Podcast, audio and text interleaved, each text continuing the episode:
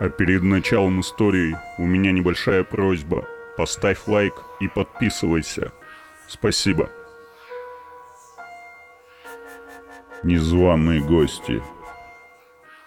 Из сообщения Валкиной, Краснодар, 2022 год. Тот кошмар случился почти месяц тому назад. Случился здесь, в Краснодаре, в моей собственной квартире.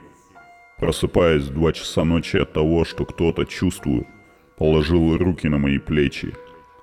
Вижу, в самом деле лежат на плечах чьи-то руки. Длинные, черные и, как показалось мне, женские. Я всмотрелась в них и ахнула. Руки не переходили в плечи.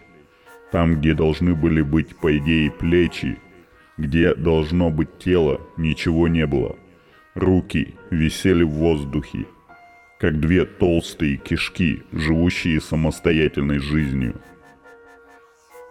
Перепугавшись до дрожи в коленках, я начала читать молитву «Отче наш». Почти тотчас же руки исчезли. В то же мгновение некая неведомая сила подняла меня в воздух и бросила с постели на пол. Падая, я приметил краем глаза, летит по комнате низко.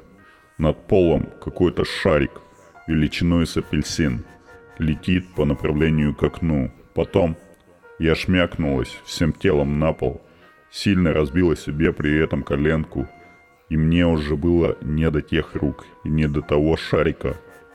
А вот рассказ Татьяны Шевелевой из Севастополя. Давно это было.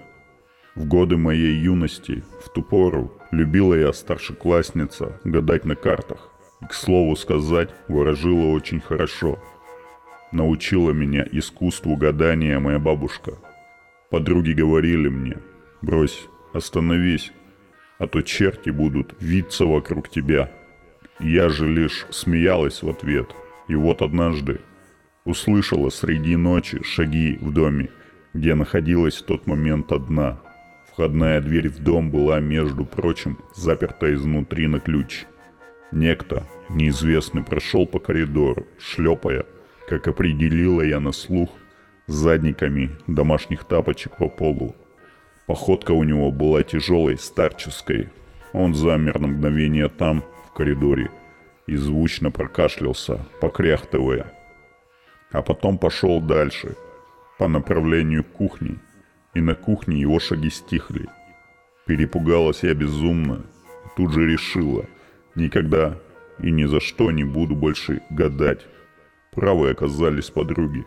Ко мне, гадалки, явился ночью сам черт. Я вышла замуж, родила ребенка. Летом мы с мужем отправились в гости к моей матери, живущей в другом городе. На следующий день после нашего приезда свекровь устроила мне грандиозный скандал. «Тридцать лет живу в этом доме», — кричала она, — «и никогда ничего сверхъестественного тут не происходило. А ты приехала, и начались чудеса, будь они прокляты. Уверена, что это ты привезла их с собой. Вы спрашиваете, что послужило причиной скандала? А то, что и я, и моя свекровь, спавшие в одной комнате, были вместе разбужены среди ночи каким-то грохотом. Мы обе, понимаете, обе, продолжает свой рассказ Татьяна Шевелева, увидели, едва продрав глаза, черное существо неясного расплывчатого вида.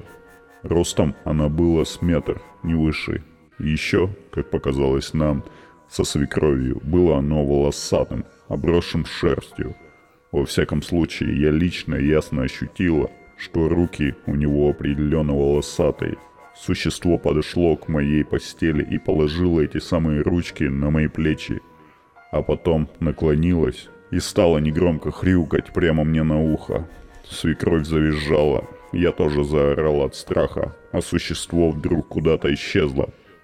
Я подхватилась с кровати и в ту же секунду увидела катиться по ковру, висящему на стене, два маленьких светящихся шарика.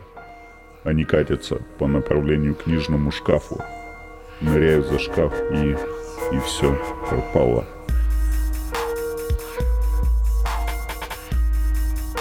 Ставь лайк и подписывайся. До скорой встречи.